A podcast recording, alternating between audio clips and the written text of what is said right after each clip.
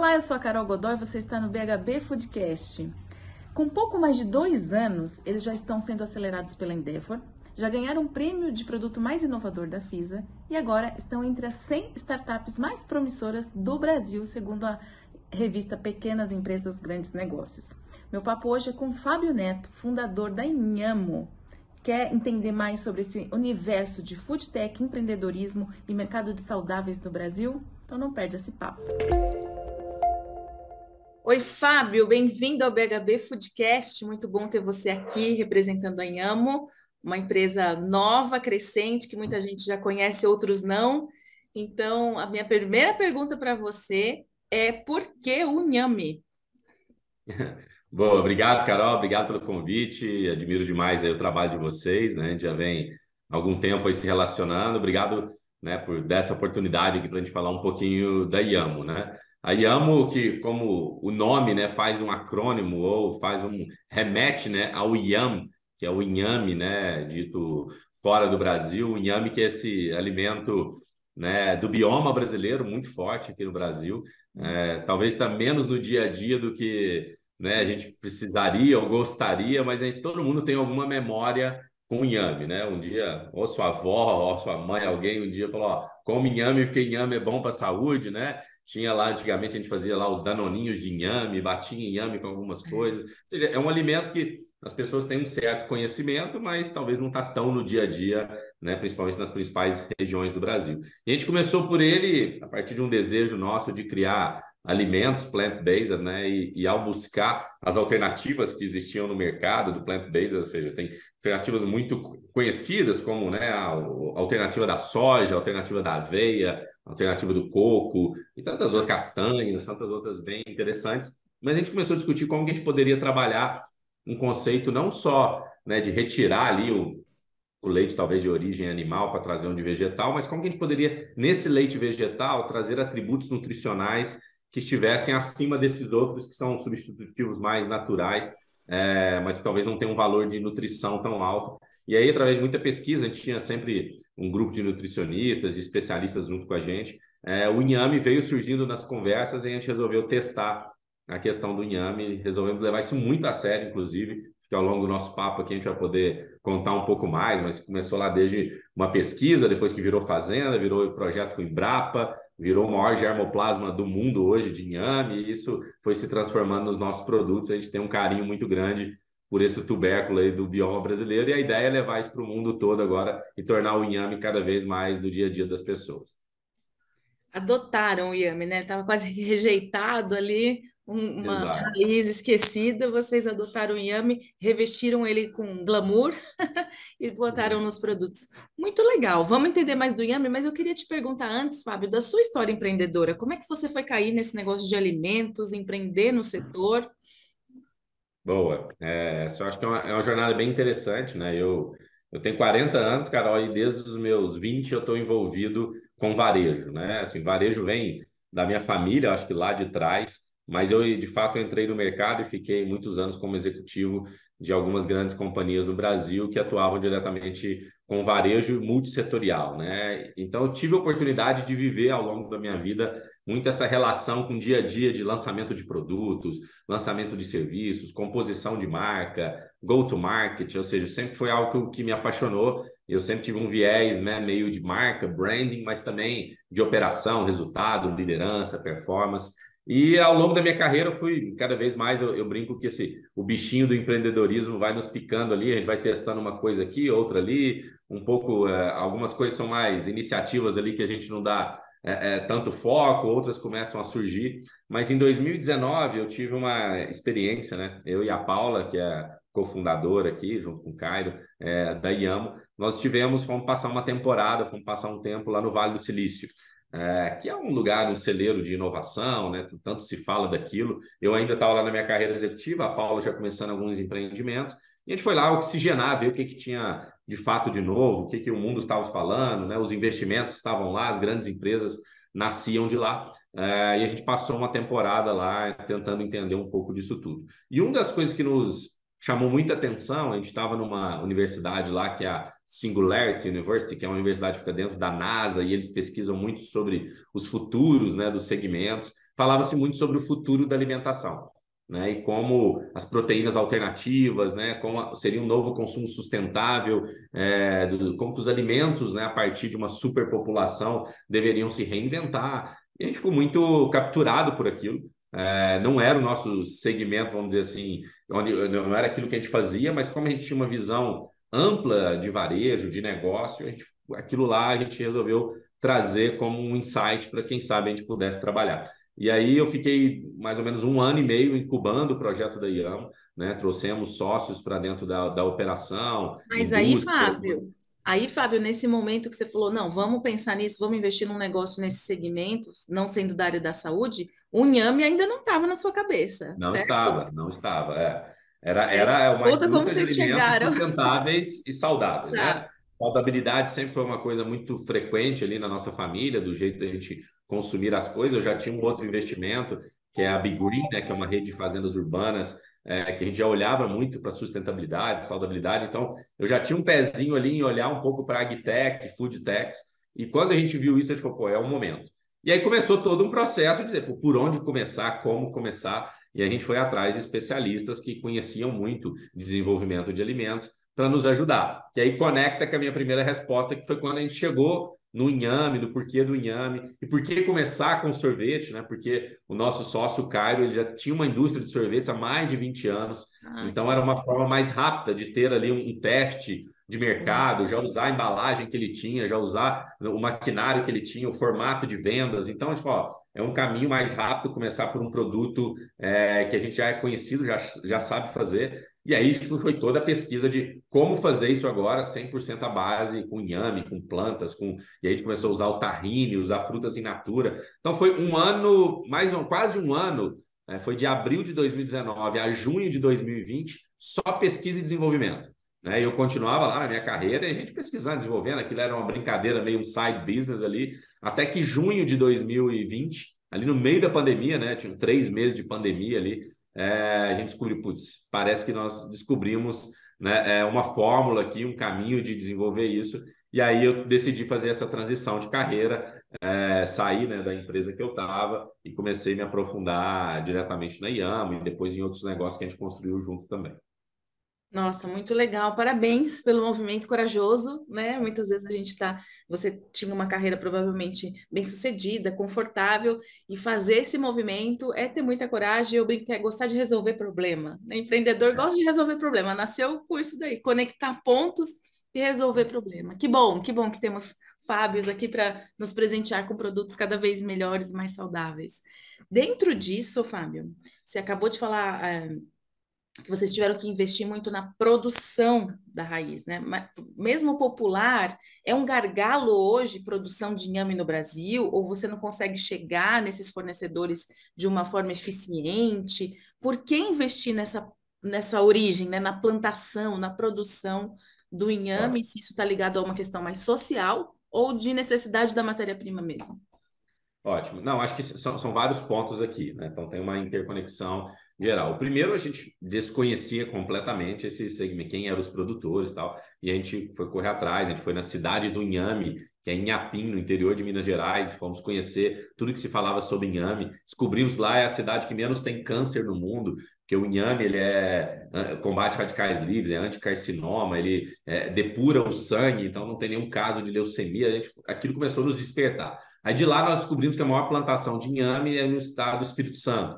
Fomos lá atrás das associações e descobrimos o rei do inhame, que é o Jandira, o cara que mais entende de inhame hoje no mundo. É, ele tem hoje o maior germoplasma de inhame do mundo lá no Espírito Santo. E a partir daí a gente entendeu que o inhame estava muito na agricultura familiar, que é onde entra o lado social. Então a gente foi atrás de todas essas famílias, agricultores, para homologá-los para serem os nossos produtores. Né? Então, a gente, como Iamo, companhia, empresa, não produz o inhame. A gente homologa, certifica, está muito próximo das associações e dos, e dos produtores rurais, ali, familiares, muito no interior do Espírito Santo e no interior de Minas Gerais. Tá? E o que a gente identificou ali, Carol?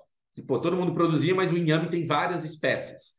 Mas o que todos chegaram à conclusão ali, principalmente o Jandir lá, que é o rei do inhame, os grandes especialistas, né? É que existe um inhame que ele é o mais nutritivo hoje do mundo, que chama inhame São Bento.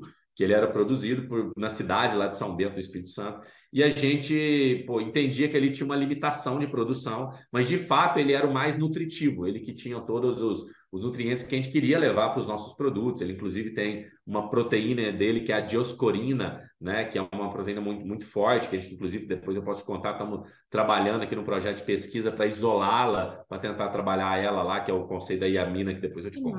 Mas aí, que, que a gente viu isso? A gente pô, queria transportar para outros biomas brasileiros.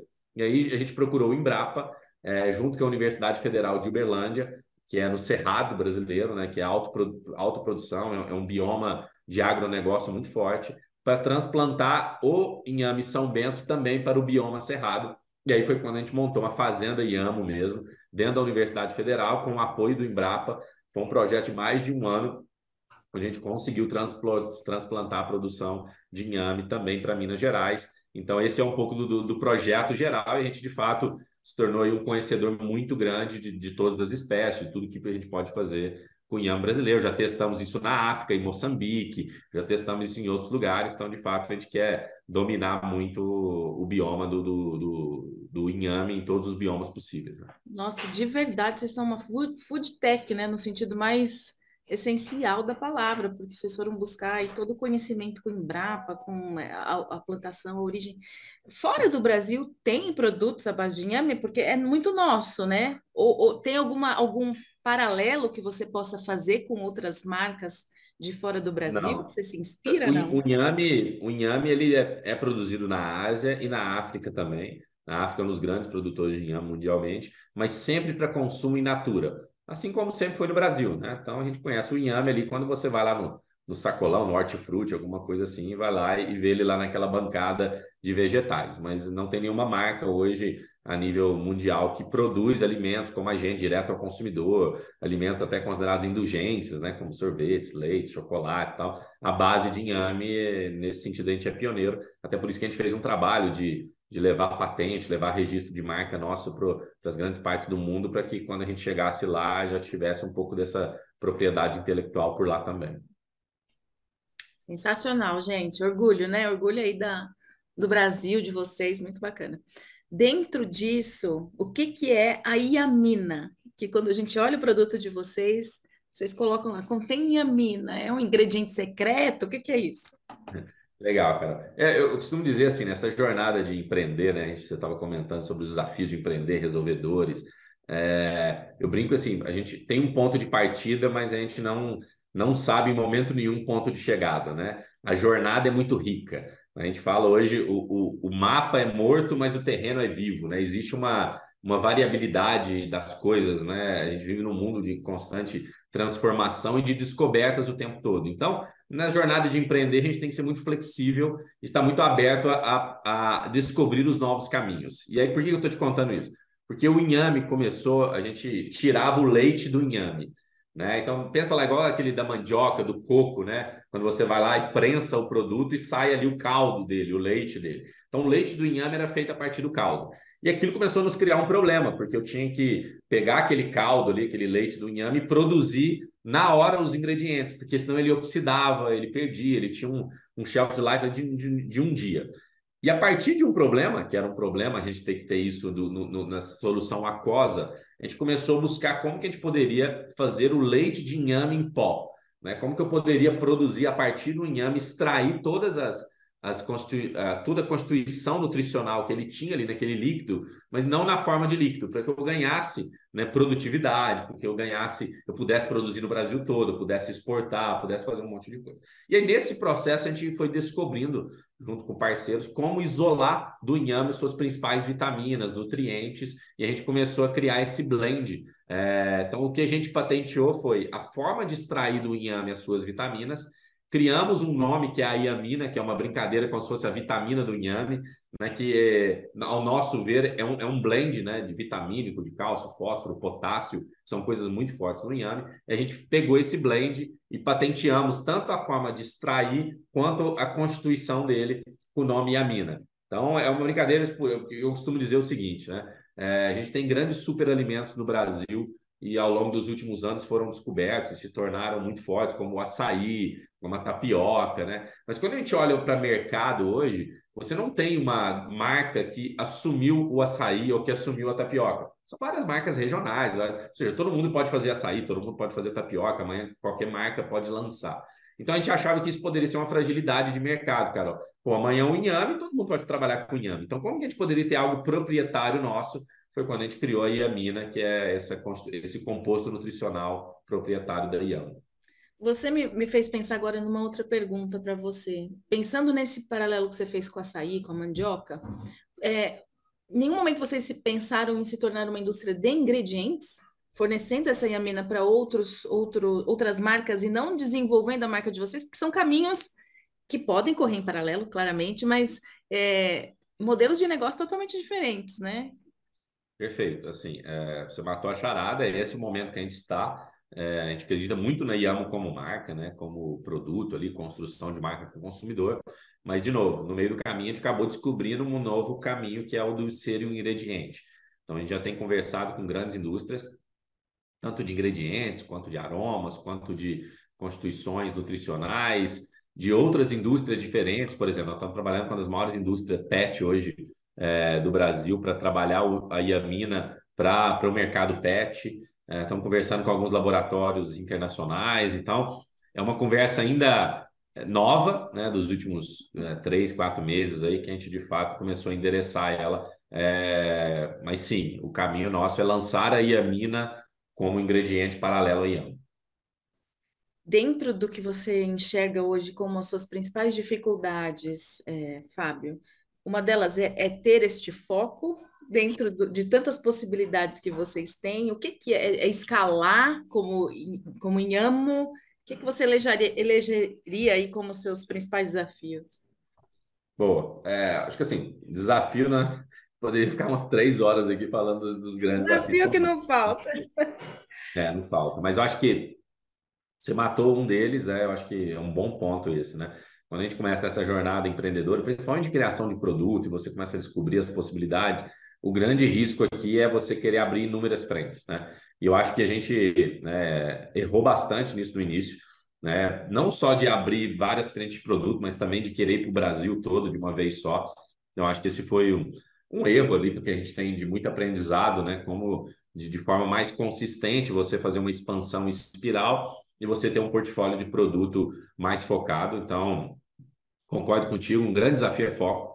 É, ao mesmo tempo, ele é muito traiçoeiro, porque quanto mais coisas eu lanço, mais oportunidades de validação eu tenho, mais oportunidade de alcançar novos mercados eu tenho. Então, é sempre como que eu mantenho esse equilíbrio, né? De não ficar querendo desenvolver coisas toda hora, mas também não perder o ritmo, não perder o timing de mercado, não perder oportunidade e tal. Então, saber dizer o não para algumas boas ideias que te tiram do foco é uma realidade. Então, assertividade é, é uma hoje característica de todo empreendedor e executivo muito forte, porque as possibilidades são inúmeras, os caminhos são inúmeros. Então, decidir sobre os caminhos é um dilema que a gente tem todos os dias. Outro desafio brasileiro é cadeia de supply e distribuição. Esse é um dos grandes desafios da indústria de alimentos, né?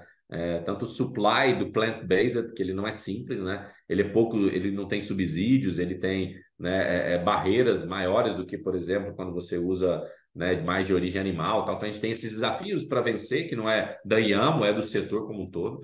É, a gente tem um, um, desafio de acessar mercado, né, muitos produtos sendo. A gente viveu esse boom do empreendedorismo, né, porque o custo do erro ficou muito barato, então muita gente começou a testar hipótese, né, Carol? O que eu, o que eu gosto de dizer é isso, mas, putz, a gente que entendia quase nada de alimentos é, resolve, cria uma indústria de alimentos, lança um produto e um, dois, três meses depois ele está na gôndola competindo com os grandes é, dominantes de mercado, né? Então, isso não existia há 10 anos atrás. Então, essa entrada hoje dos novos é muito recorrente, então você tem uma pluralidade, a concorrência é muito maior, porque são várias pequenas IAMOS por aí, né? Lançando seus produtos e tal. Então, uma concorrência por gôndola muito forte, então esse é o, é o segundo desafio. Eu acho que um terceiro desafio é acesso a capital né? Acho que a gente vive esses altos e baixos acesso a capital. Uma marca nova, ela tem uma necessidade, né, de capital para crescer mais rápido.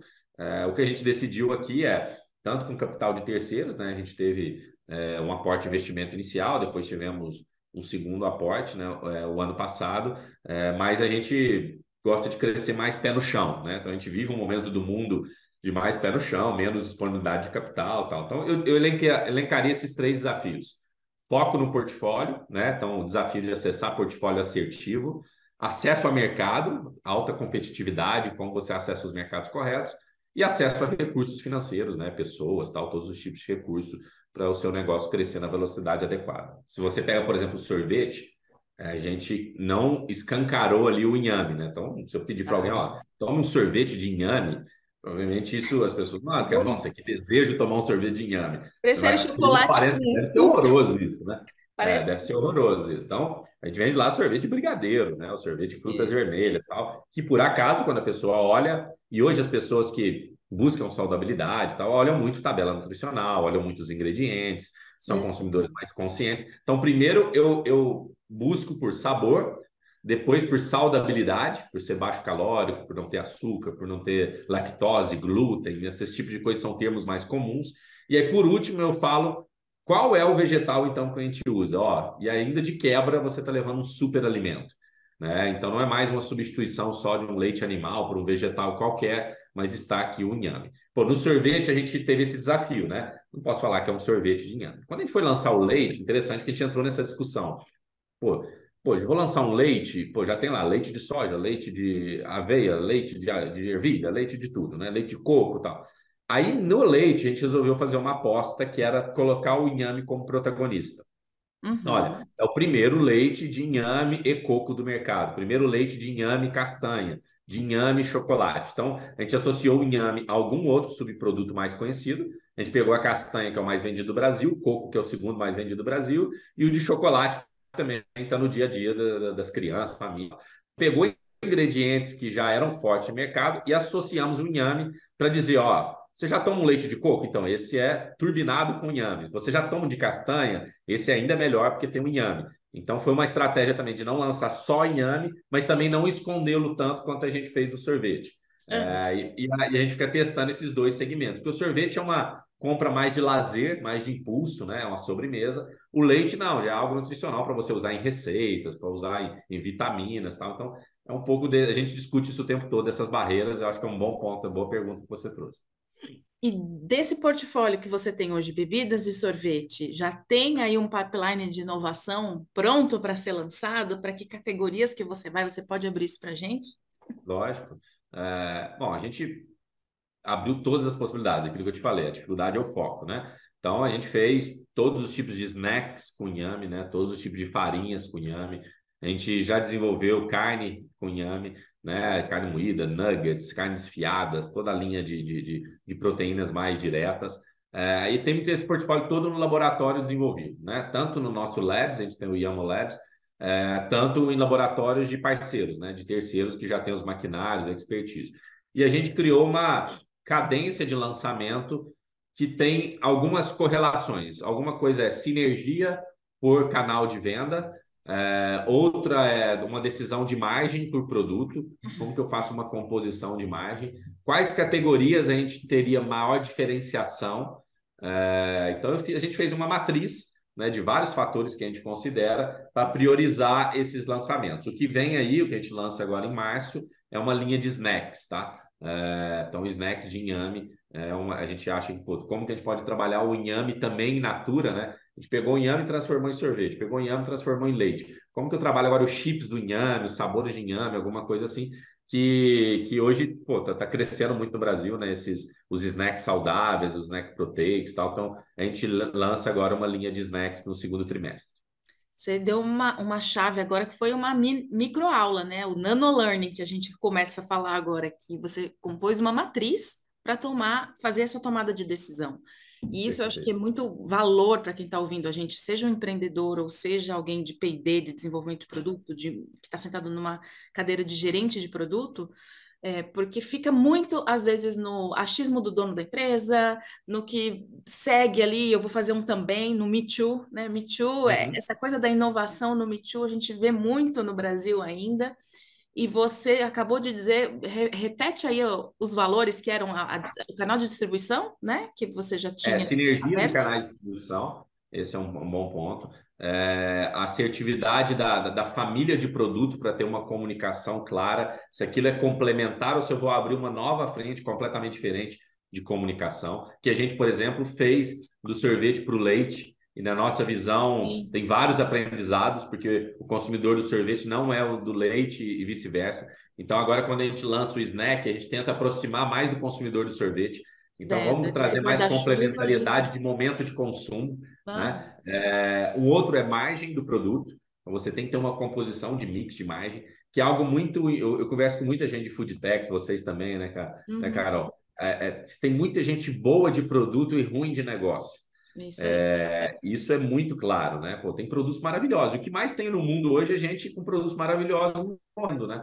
É, no sentido assim, os produtos morrendo, as marcas morrendo, porque de fato falta uma expertise de, de negócio, né? uma malícia de negócio e saber compilar portfólio. É, eu acho que esse é um grande gargalo hoje da indústria de desenvolvimento de produtos, principalmente né, diretos ao consumidor, alimentícios. Não sabe combinar bem uma estratégia de canais bem feita, com uma estratégia de margem bem feita, com um portfólio de produto que agrega de canais de distribuição diferentes para você não ficar refém de um só.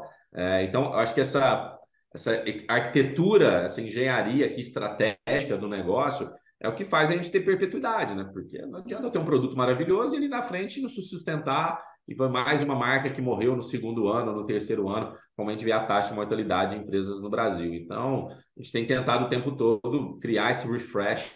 É uma matriz decisória que já é um funil de inovação, você pode ter várias ideias, deve ter várias ideias, ampliar né, o teu, teu horizonte, mas depois na hora de afunilar, saber como afunilar, quais são essas peneiras, esses critérios. Eu acho que o Fábio deu umas boas dicas aqui para a gente de como trabalhar com isso. E a sua dificuldade hoje é, de escala, Fábio? Não sei se é uma dificuldade, né? O, as etapas da escala hoje está muito mais ligada ao seu processo produtivo ou a essa coisa do capital mesmo, de, de tornar a Yamo mais conhecida, ter esse awareness se você tivesse uma grana hoje vindo do céu, né? Você investiu o quê? Uhum. Na, na parte produtiva ou na comunicação? Boa. É, bom, eu, eu, vim por muitos anos de, de mercado de distribuição né, de, de, de, produtos, depois vivi um mercado mais de construção de marcas tal. Eu acredito assim, varejo é uma sucessão de detalhes, né? É, tem, tem um termo em inglês que eu gosto muito que é retail is detail, né? Varejo é detalhe, não tem um tiro só para construção de marca, né? Para construção de produto e tal. Mas eu acredito muito que uma das maiores é, formas de construir marca é distribuição bem feita. Então, não adianta fazer barulho, não adianta eu estar com os grandes influenciadores, não adianta eu estar em todos os canais, todas as comunicações, se lá na gôndola você não me encontrar. Se lá no site que você gosta de comprar, você não me encontrar. Então, o awareness ele é perdido se você não combina ele com uma boa distribuição. Então, hoje, os grandes desafios, eu acho, das, das marcas que estão sendo construídas, e é o desafio da IAMO, é um desafio de distribuição, né? E eu acho que muitas vezes a gente erra por menosprezar o quanto o nosso país é continental. Né? Por exemplo, eu estava três meses atrás em Portugal, né? A gente está abrindo uma frente lá, a gente tem um relacionamento muito forte. Você pega, pô, Portugal, às vezes a pessoa fala, pô, estou em Portugal. Portugal é menor do que São Paulo, né? É, então, mas lá eles já estão acostumados a trabalhar a continentalidade. Então, assim, eu saio de Portugal, vou para a Espanha, vou para a França. As marcas já estão acostumadas a essas, essas mudanças continentais, mas muitas são focadas ali no país. E a gente vem para o Brasil, a gente fala assim, não, eu tenho que estar no Brasil. Só que o Brasil Nordeste, o Brasil Sul, o Brasil Centro-Oeste, são completamente diferentes. Tem gargalos logísticos completamente diferentes, tem hábitos de consumo completamente diferentes. Então, para mim, um dos grandes desafios da escala é nas escolhas de para onde a gente quer ir primeiro, aonde focar primeiro. É, eu acho que a gente errou isso no início e agora a gente voltou a acertar. Então, a nossa cadeia logística é complexa, porque é a cadeia de congelados, né? É, principalmente no sorvete, no leite é um pouco mais simples, e por isso que a gente está lançando snacks secos agora para simplificar ainda mais. Mas na cadeia do sorvete que a gente começou, todo, quanto mais distante eu vou, mais risco eu corro. Então, mais caro fica, né? mais caro fica. Então, expandir em espiral é importante. Expandir para lugares onde tem mais verão, menos inverno. Então, a sazonalidade do meu produto é muito forte. Né? Então, você tem meses de pico altíssimo e meses de vale né, muito grande. Então, ter essa inteligência de hábito de consumo, de clima e de logística, hoje são os grandes gargalos de crescer e de construir marca. Por quê? Eu posso construir uma awareness muito grande. Eu acho que na Yama a gente foi bem sucedido nisso, né? A gente criou lá um, uma estrutura de, de PR muito forte, saiu nos grandes veículos todos né, de repercussão nacional, tanto sobre o business, como os aportes, a criação dos alimentos, saímos no, nos programas de televisão mais bacanas que se falavam de inovação, desde Globo Rural para falarmos da agricultura, do inhame até pequenas empresas, grandes negócios, programas de CNN, Jovem Pan, enfim, todos os veículos bacanas, ganhamos, ganhamos os prêmios, né, que são muito importantes, daqui a pouco a gente vai falar um pouco deles, mas todo esse awareness, se você chega ali na gôndola do supermercado lá da sua casa e não tem Yamo, nossa, você não lembrou de mim, acabou, né? Então, é, eu acredito que o maior gargalo hoje para construir marca no Brasil é distribuição. E eu colocaria uma coisa sucessiva da outra. Primeiro garanta a distribuição para depois dar os seus tiros, como você falou, ah, caiu um dinheiro do céu agora, distribuição. Depois awareness. É, é, é uma linha tênue, tá? É, é, tem que fazer meio que junto, mas cuidado, porque se o awareness sair na frente, você desperdiça dinheiro. Queima dinheiro. Não, perfeito, ficou claro, ficou claríssimo. Você comentou dos prêmios. É, vocês ganharam vários, né? Eu, eu mesmo vi na, na FISA, fui jurada do prêmio da FISA, vocês ganharam prêmios acho que já dois anos consecutivos. Estou vendo um atrás de você aí, Top Startups. É, não sei se é da Start, mas vocês também estão envolvidos com isso. É, isso para você é, é, muito precioso em termos de PR espontâneo, porque gera essa mídia, ou no dia a dia mesmo, quando você fala que o produto é premiado, você tem essa abertura no canal de distribuição, você tem um olhar diferente comercial sobre o teu negócio? Bom, é, a questão das premiações, eu acho que tem, é, tem vários tipos de premiações aqui, né? Então, tem aquela premiação que é uma chancela de mercado para dizer o seguinte, ó, essa é uma empresa notável e vocês, investidores, é, é, é mercado, deveriam olhar para isso. Então, a gente saiu lá, por exemplo, nas 100 Startups to Watch da Pequenas Empresas Grandes Negócios, que é um grande veículo que diz o seguinte: quais são as 100 startups mais promissoras do Brasil que vocês deveriam estar olhando? Então, isso tem um recall de marca muito mais ali no, no, no para o investidor, para ser uma marca empregadora legal. Quem não quer trabalhar numa startup está entre as 100 mais bacanas do Brasil. Então, tem, tem um, um lugar mais institucional de ser aqui, tá? É, quando a gente fala dos prêmios de produto, como você falou da FISA, é, os que a gente ganhou da Locale também, que, que fala um pouco de varejo, é, eles nos ajudam, primeiro, a ter uma chancela de que, pô, não é uma iniciativa solta, não é? Não são três, quatro pessoas que do nada quis resolveram criar um produto, ou seja, tem uma chancela de grupos que analisam produtos no mundo todo e estão dizendo que aquilo ali parece ser bastante importante para o mercado. E aí, como você disse, aí é muito menos sobre o awareness geral, até porque o PR não dá notícia de prêmio nem nada, mas a gente usa muito no material de vendas. Então, quando eu chego lá num, num supermercado, num distribuidor, eu digo: olha, você, não, você já trabalha com o produto mais inovador da América do Sul? é, pô, nós somos o produto mais inovador da América do Sul. O seu, seu negócio quer ter produtos inovadores ou quer ter produtos do passado? Né? E a gente vai usando esses argumentos para tentar abrir portas. Então, os prêmios ajudam muito a dar essa chancela que é uma empresa séria, que é uma empresa em crescimento, e mais do que isso, colocar essa pitada de inovação para o supermercadista ali, para o varejo, para quem quer nos, nos acolher. E o trabalho com influenciadores, Fábio, como que é isso para vocês? É, ele também requer um, um, certo conhecimento, né, de quem são essas pessoas-chave. Você deve ter influenciadores nessa área mais é, social, mais de influência mesmo, no, no, sentido de estilo de vida, não necessariamente só de saúde. Aqui a gente vai até começar um trabalho com o IAMO dentro da Academia da Nutrição, que é uma, uma plataforma específica nossa só para falar com nutricionistas, mas como que você encara isso também? É uma forma de trazer PR ou é uma forma de você conseguir alavancar o seu produto não só em awareness, né, nessa coisa de ser, de ser conhecido, mas também de reconhecimento, quase que como se fosse um endorsement, né? Porque quando você tem um nutricionista postando o seu produto, é, não deixa de ser uma, uma chancela ali mais criteriosa do, da qualidade, muito com esse paralelo que você falou dos prêmios. Como é que vocês estão trabalhando com isso também nessa, nessa questão? E de novo volta para a história do foco, né? Porque tudo dá trabalho, tudo tem requer ali um tempo de investimento em, em conhecer as pessoas, em fazer esses contatos, enviar esses produtos. Que, que grau aí na, na, importância tem esse trabalho com influenciador para vocês? Excelente. Pô, é fundamental para a gente trabalhar com influenciadores e a gente começou assim porque a gente lançou o nosso primeiro produto em fevereiro de 2021. Parecia que a pandemia tinha acabado, logo em março veio aquele segundo lockdown, né? Que ficamos mais três meses fechados ali em 2021. Pô, é, Hã? Ou fase, é, tá que nem os casamentos fase, que duraram da pandemia, vocês, vocês também são uma marca já validada, já duraram, exato. passaram da pandemia, tá ótimo. E aí a gente falou assim, e agora, né? Porque um produto de, de alimentício você tem que colocar na boca das pessoas, né? E aí não poderia, não podia trabalhar degustação, não podia trabalhar eventos, os supermercados estavam limitados, estavam todos fechados. A gente falou, putz, e agora, né? E a gente selecionou 300, na época foi 300 influenciadores de todos os tipos possíveis. É, que, que influenciavam a nossa persona. E aqui está um ponto super importante, porque dentro de influenciador tem muito lado do ego também, né? Do, do, do, de quem é dono da marca e fala, eu queria que a pessoa tal postasse o meu produto, provasse o meu produto. Mas aqui eu acho que a gente tem que olhar mais o lado estratégico. Então, a gente tinha uma persona muito clara para a Yamo, né? Que era a mulher ali entre 25 e 40 anos, preocupada com o seu próprio corpo, mas uma decisora de compras para a família. Então, ela está preocupada também com a saúde do filho, preocupado com a saúde do marido, enfim. Às vezes acabou de sair ali de, um, de dois, três filhos e está voltando, né, se preocupar novamente. E ela é uma decisora de compras que tem um capital para comprar aquilo. Então, como que eu influencio esse lifestyle dessa mulher? Né? É, e, obviamente, aquilo ali respinga no marido, respinga na amiga, respinga no filho e tal.